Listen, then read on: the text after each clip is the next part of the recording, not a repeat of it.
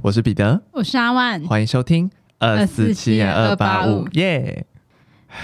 你 你为什么很累？我先跟大家说一个不好意思，就是因为我们今天要录，要开始录的是那个特辑，就对，对，所以接下来听到的四集都会是特辑。对，可是我今天的喉咙状况有一点不太好，我其实有一点感冒吗？一点点小感冒。对，嗯、所以我会尽量保持我平常悦耳的声音录给大家听。嗯、然后如果不悦耳的部分，我就会剪掉。先跟大家说声预防针，一些破音就会又会把它人工上消除对。对，我会人工消除，你们只会听到我完美的声音而已。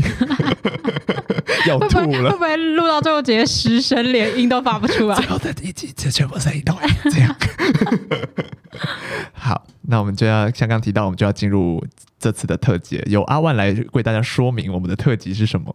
我们之前有提到过，就是我们忘记做那个鬼月特辑，今年农历七月的特辑，所以我们就想说来亡羊补牢一下。所以呢，我们就在今年的十一月。为什么是不是年底？我也觉得很奇怪，就是在十一月这特别的月份要来来补回我们之前遗失的特辑。对，选在十一月没有什么特别的原因，就只是刚好在十一月。对，那我们这次要做的主题呢是灾难特辑呢，就是陆海空，只要就是一些灾难类的，我们都会把它归纳在这次特辑里面。就是、呃，相对来说比较大型的集体发生的。一些社会事件这样子，比较不是呃，像我们平常讲那种凶杀案，就不是比较像是意外的部分。对对对对对，好，那好，我们先来继续前面闲聊的部分。对，那我先在今天闲聊之前，我先来感谢一下，就是最近的抖内。好的，那有一位叫杰克的听众呢，他就在留言里提到了彼得阿万，你们好，每天上班的路上都在听你们的故事，谢谢你们的陪伴。然后他打算明年三月就是去台湾自驾游十天，希望我们提供一些意见跟行程或是攻略，然后谢谢我们这样子。嗯哼，那所以我觉得今天的闲聊呢，我们就可以来闲聊一下，就是身为一个台湾人，那我们会推荐什么景点或是什么攻略之类的？OK，没有问题。那第二位听众呢，叫做 QQ，那 QQ 就对我们说了。加油，就是非常的简短，但是非常有力量。我不知道他是用什么语气跟我们说，但是他有抖内给我们，我想应该是正面的语气吧，应该不是一些“哎、欸，你们要加油、欸”哎这种语气，应该不是这个。哎，感觉是正面的，我来揣测一下那个语气。加油！我心里的认知是这样啊。好，我们就当做 QQ 是这个这个语气对，对，对，是这个语气。谢谢 QQ。那我们接着进入今天闲聊的部分。那刚刚有提到，我们来聊聊就是台湾旅游推荐哪些景点这样。嗯嗯嗯嗯嗯。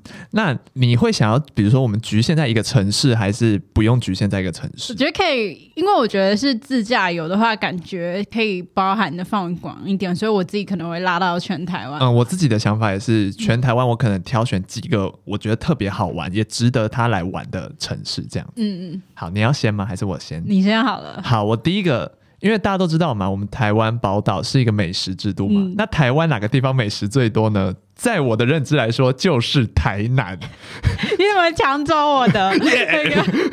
对，首先，呃，我觉得啦，台南，我们先撇除它，它是美食之都嘛。然后我，我，我，加上我又觉得它那边的美食是以小吃为主。嗯，我觉得很可以体现台湾的地方特色。虽然就是大家会有点诟病，说那边的食物会稍微比较甜一点，这样，嗯、但我觉得以我个人的口味来说，我不会觉得到真的过甜了、啊。这样子，所以我觉得对于没有来过台湾的人，想体验台湾小吃，我觉得台南是一个基本上你不会什么踩雷的地方。这样，好。基本上呢，我最近就是呃因故，所以我很常去台南。我大概什么故啊？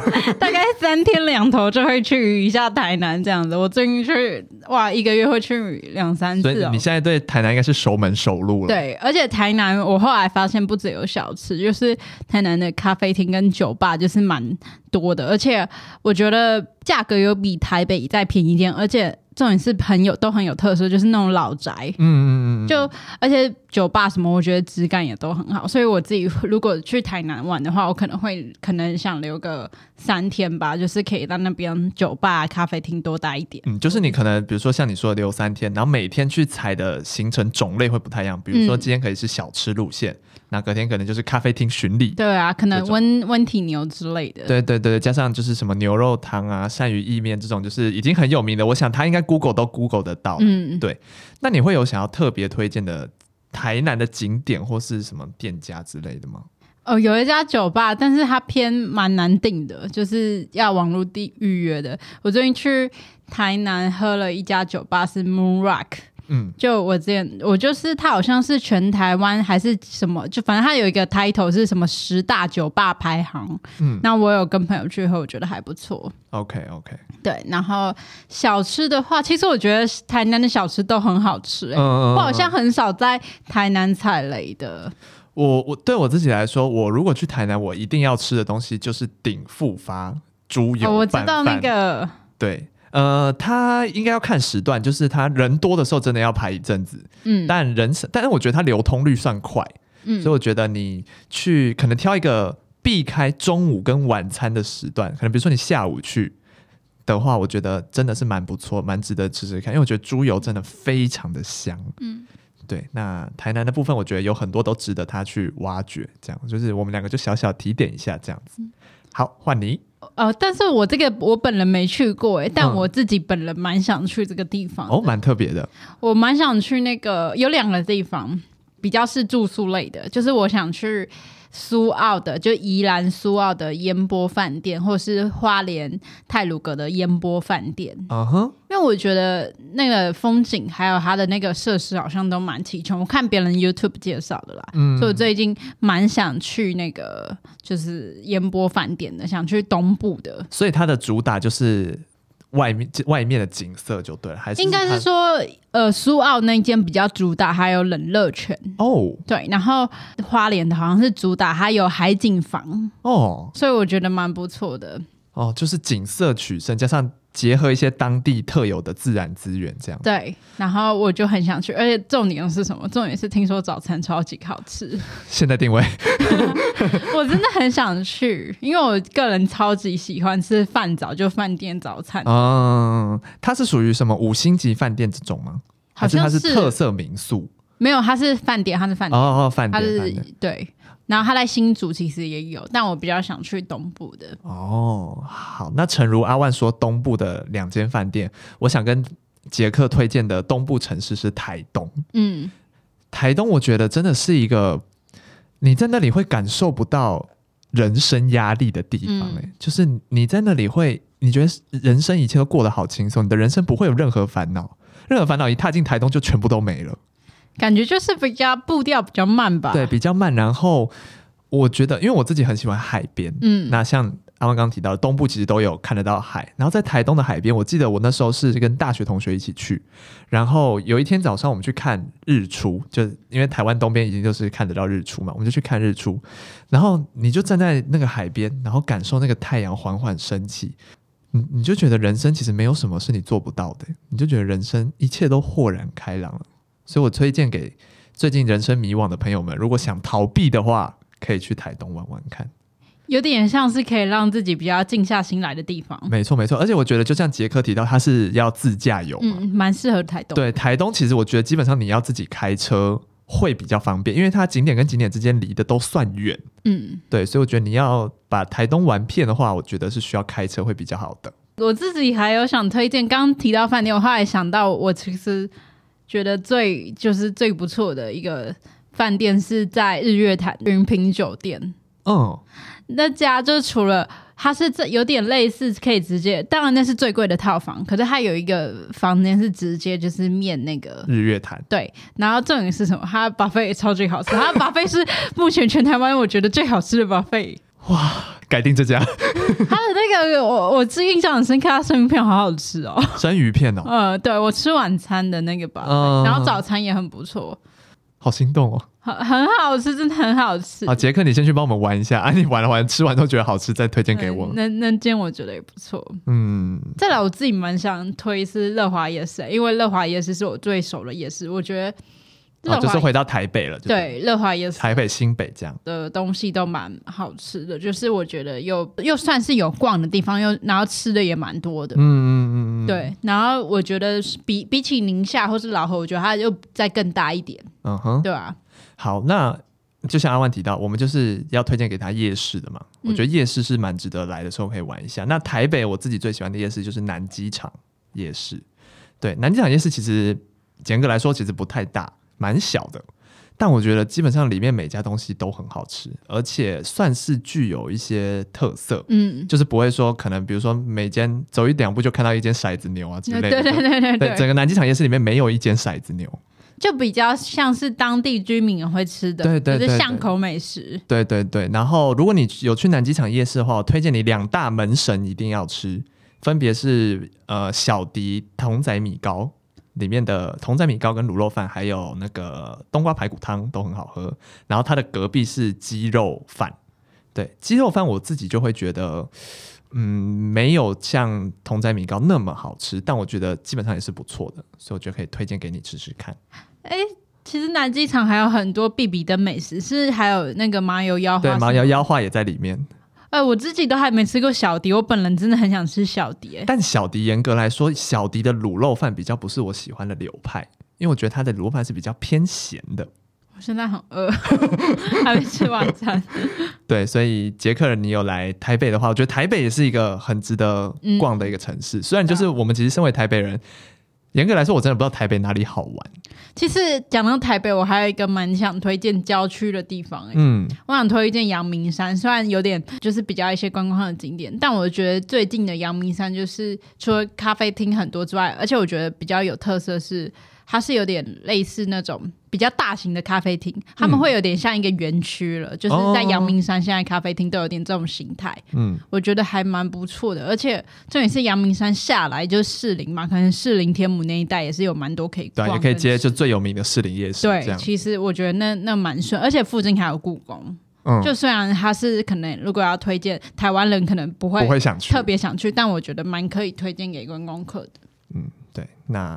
以上就是我们觉得，如果杰克你来台湾的话，我们自己会觉得蛮适合自驾游去的一些景点。对，对对对，我觉得你来十天，基本上就是挑个，我觉得可能最多三个城市吧。嗯，就最多可能三个。而且台东其实如果要到台南的话，距离很远呢。对对对对对，所以我觉得。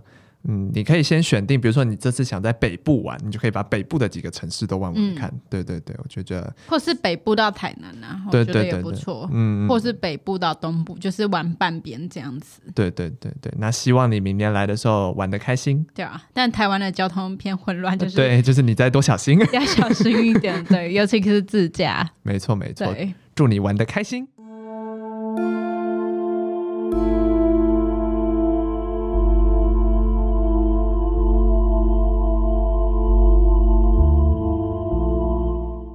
那我们接下来就进入我们的灾难特辑的第一弹，这次有阿万先攻。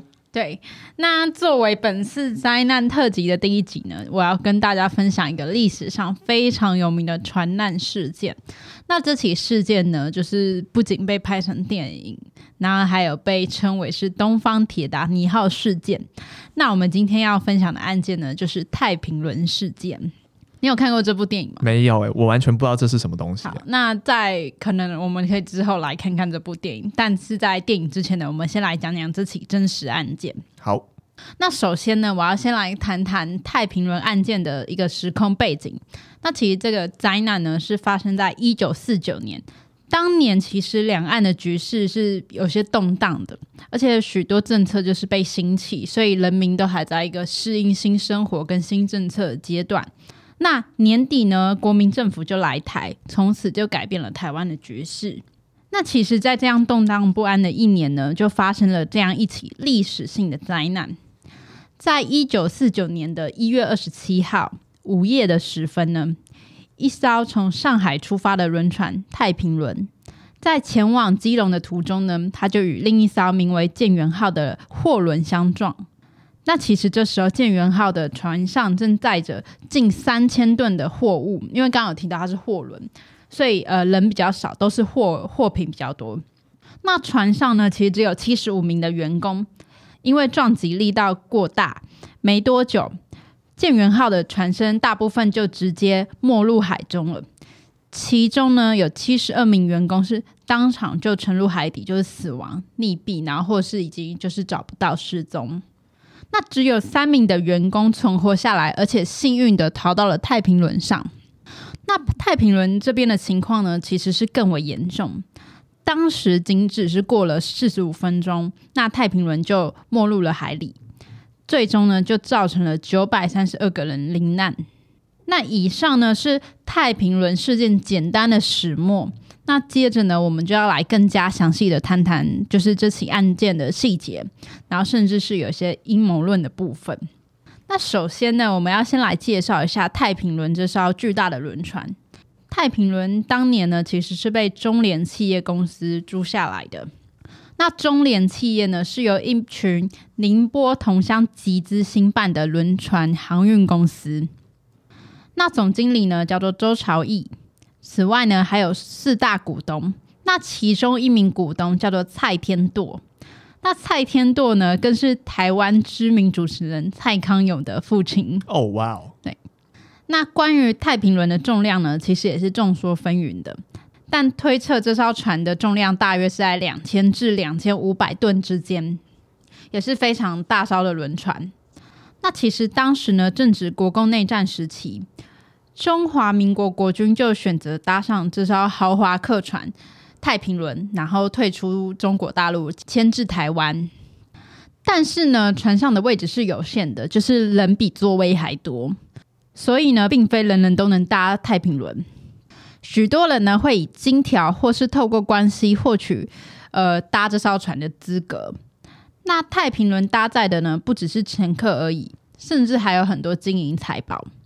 船上除了将近一千名的乘客之外呢，还有六百吨的钢条、超过一百吨的印刷品，以及中央银行的一千多箱重要文件，还有珠宝、佛像、棉花等货物，就它可以称得上是一艘藏宝的船。嗯，它本人就是一个巨大的藏宝箱的概念。嗯哼，那当天呢，其实太平轮计划是早上十点就出发。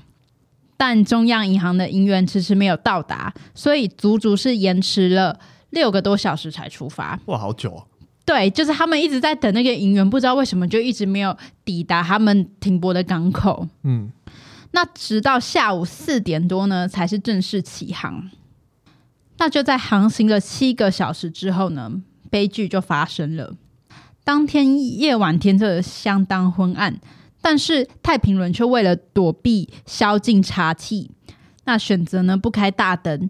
那其实视线已经已经非常昏暗了，他们还不开大灯，那根本就是在黑暗中前行了。那他们就在舟山群岛附近的海域，跟载有木材以及煤炭的建元号相撞了，就如同我们刚开始讲的。那据幸存者叶伦明事后呢，就有回忆到说，其实太平轮当下。船头是直接插入了建元号的船身，所以为什么建元号是先没入海中的？因为它的船的那个船身被掏空，对，它的毁损比较严重，因为它是直接从中心插过去的。嗯，那随后呢，其实太平轮也因为撞到东西，已经产生了位移，就它里面也有毁损，所以它的船体也慢慢的下降，船底也破洞了。嗯，所以呢，建元号是先一步沉没。后来，其他幸存者更表示，事件当下呢，声音非常之大，然后所有乘客都从睡梦中惊醒，就全部都吓醒了。大家都知道很可能出事了。那随后呢，其实大家因为没有秩序嘛，又是半夜，所以大家就仓皇的，就是逃离房间，对，就开始往外逃。那每个人呢，这时候都想挤上那个救生舱，但是呢，救生舱根本就不够所有的乘客上船。而且当时还有许多乘客是没有船票的，有点类似于偷偷上船的逃票上船。对，人员很明显已经超载了。那其实意外发生初始呢，有其他船只经过太平轮，那有向太平轮发送了电报，就是询问是否有需要帮忙的地方。但是呢，很奇怪的是，这时候船船长就说：“我们一切平安。”他就传送一一封英文的电报，然后就说：“All is okay。”这样子。那 OK，对，然后其他船就想说，哦，那应该没事没事，只是小破洞，你们可能快修好了，对，已经快停停靠了，这样，所以就错过了黄金救援时间。那此时呢，船体外观虽然没有明显的毁损，但是其实底下载货物的船舱已经破损进水了。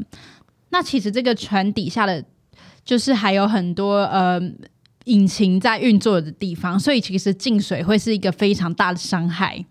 那导致呢，其实因为进水，所以船体也越来越重，然后下沉的速度就越来越快。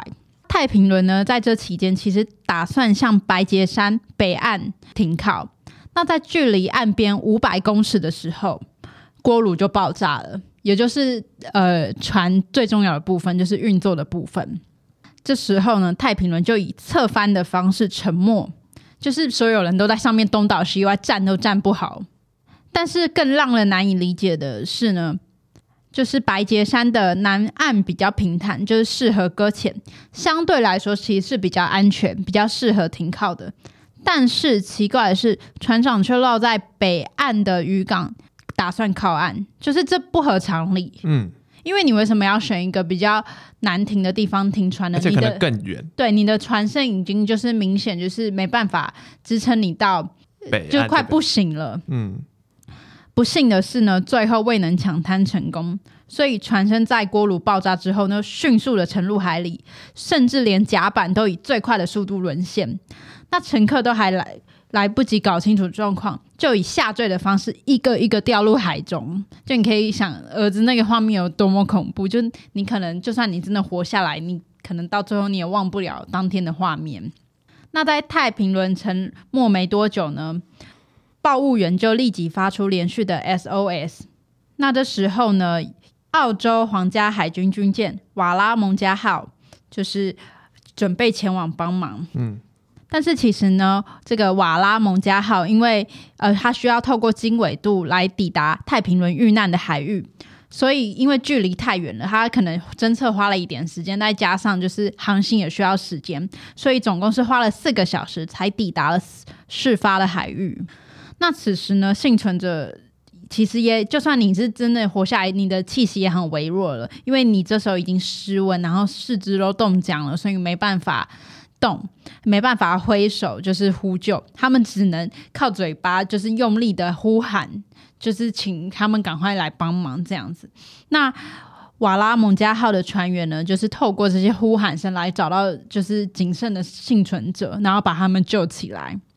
那据当时瓦拉蒙加号的船员描述呢，其实当下有许多尸体是浮在水面上，甚至很多都还只是婴儿，他们根本就已经还没还来不及长大，对，还来不及长大，才刚来到这个世界就离开了。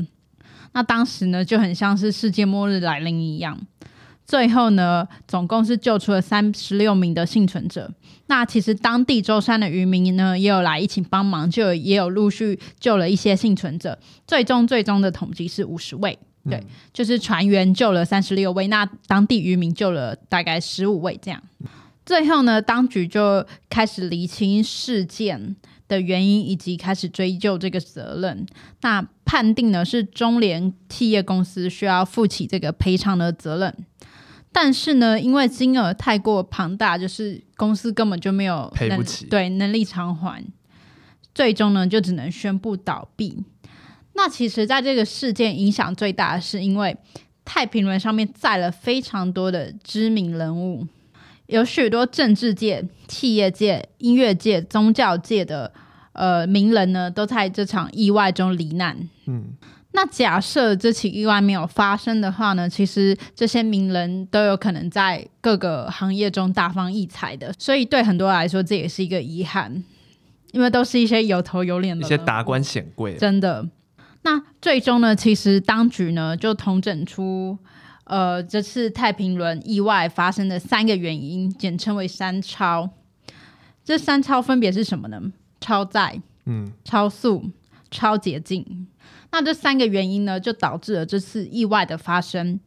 那其中呢，也有人认为太平轮其实是一场阴谋论，因为事后呢，有海事专家分析了这三大原因并非最核心的原因，而且呢，当时国共情势混乱，当时双方人士都有两派人都有登上太平轮，就是可能有些政治上的角力，加上呢，其实太平轮船上当时载了。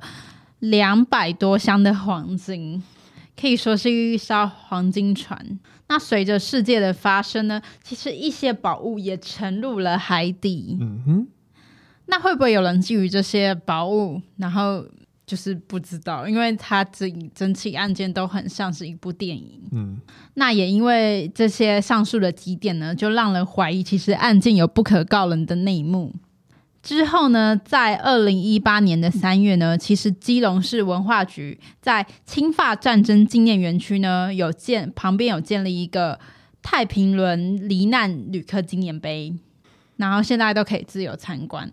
那虽然太平轮至今就是有着重重的疑云，但是祈祷未来不会再有类似的灾难发生。嗯。那如果大家对太平轮事件有兴趣，可以去看看纪录片，就是惊涛太平轮一九四九年东方铁达尼号沉船之谜，或是如果有兴趣的话，也可以去看看电影《太平轮》。嗯，对，但这部剧情跟史实比较没有关系，就是比较只是取这个 IP 来改编，取取那个情节成分比较重。对，嗯嗯嗯。那以上就是今天的太平轮事件。其实我可以理解为什么大家会觉得是阴谋论，因为真的太多有头有脸的人物在这场意外中过世了。等于说，如果是有心人，是可以一次把这些人全部干掉。对，就是如果策划这个案件的话。那假设今天他假啊，我我先假设今天就是这是一个阴谋论好了。嗯，那假设他今天只要就是有一个目标，是他要希望他。就是除掉他的，那我只要除掉他就好，其他人我也不管啊。嗯，对啊。而且包括其实船长的那时候判断停靠的位置也很奇怪，就不知道船长是出于什么。因为他不是一次，不是第一次这样做，他第一次就是人家要救援的时候，他就已经拒绝掉了，就不知道为什么要这样做。还是他那个时候真的觉得他们其实没有发生什么事？可是他都已经撞进人家的那个嘞，对啊，因为其实看建元号的那个破损的对毁损也会知道，就是需要帮忙啊。就算自己不需要，他们也需要帮忙。对啊，就是蛮奇怪的，蛮怪的。对啊，但是后来船长罹难了，所以我们也很难去就是救，就是追究船长，因为他也不会不像飞机有那种黑盒子。对，可以调查说他们之间的通联是记录什么内容，这样，嗯、所以他们相关人士过世就真的不知道原因是什么。对啊，而且你很难想象到底那一天太平轮船上到底载了价值多少的宝藏，真的就像一个海盗船，真的载满了宝藏。所以才会有人说它有点像是现实版的，呃，不是现实版，就是东方版的铁达尼号，因为上面也是有有头有脸的人物、啊嗯，都是一些贵族、啊，对啊，然后大家也都带着珠宝啊，然后也是有平民，对，嗯，对啊，像太平轮这个船舱其实也是有分等级的，哦，对，有有分头等啊，一级啊，二级这样子分级的，嗯嗯嗯，对了，我觉得，我觉得整整个看下来还是人为疏失最多了，就是。而且不开大灯也是很奇怪，那真的很暗哎、欸。那就是一个，就像你刚刚说什么有宵禁的问题吗？对，就是、有宵禁，投机取巧这样子。对啊，因为如果他被查到的话，他们就会很明显，可能怕是超载或是一些、哦、有一些偷偷渡的人上船。加上他们其实他们原本的航行时间是不会到这么晚的，因为他们如果十点就出发的话，对。对但他们就是被拖到了四点才出发，对，这也很奇怪，就整整花了就是晚了六个多小时。所以我觉得很像就是一环接一环，呃，才导致这个案件的发生。假设他今天是一个真的是一个意外好了，那他就是非常多的人为疏失前面造成的。嗯嗯嗯，对。好，那你们就是希希望不会再有类似的事情发生。嗯，对。对好，那以上就是今天的灾难特辑的第一集，不知道大家觉得怎么样呢？那希望大家喜欢这次的特辑。这集就差不多到这边结束了，我是彼得，我是阿万，那我们下集见，拜拜。拜拜。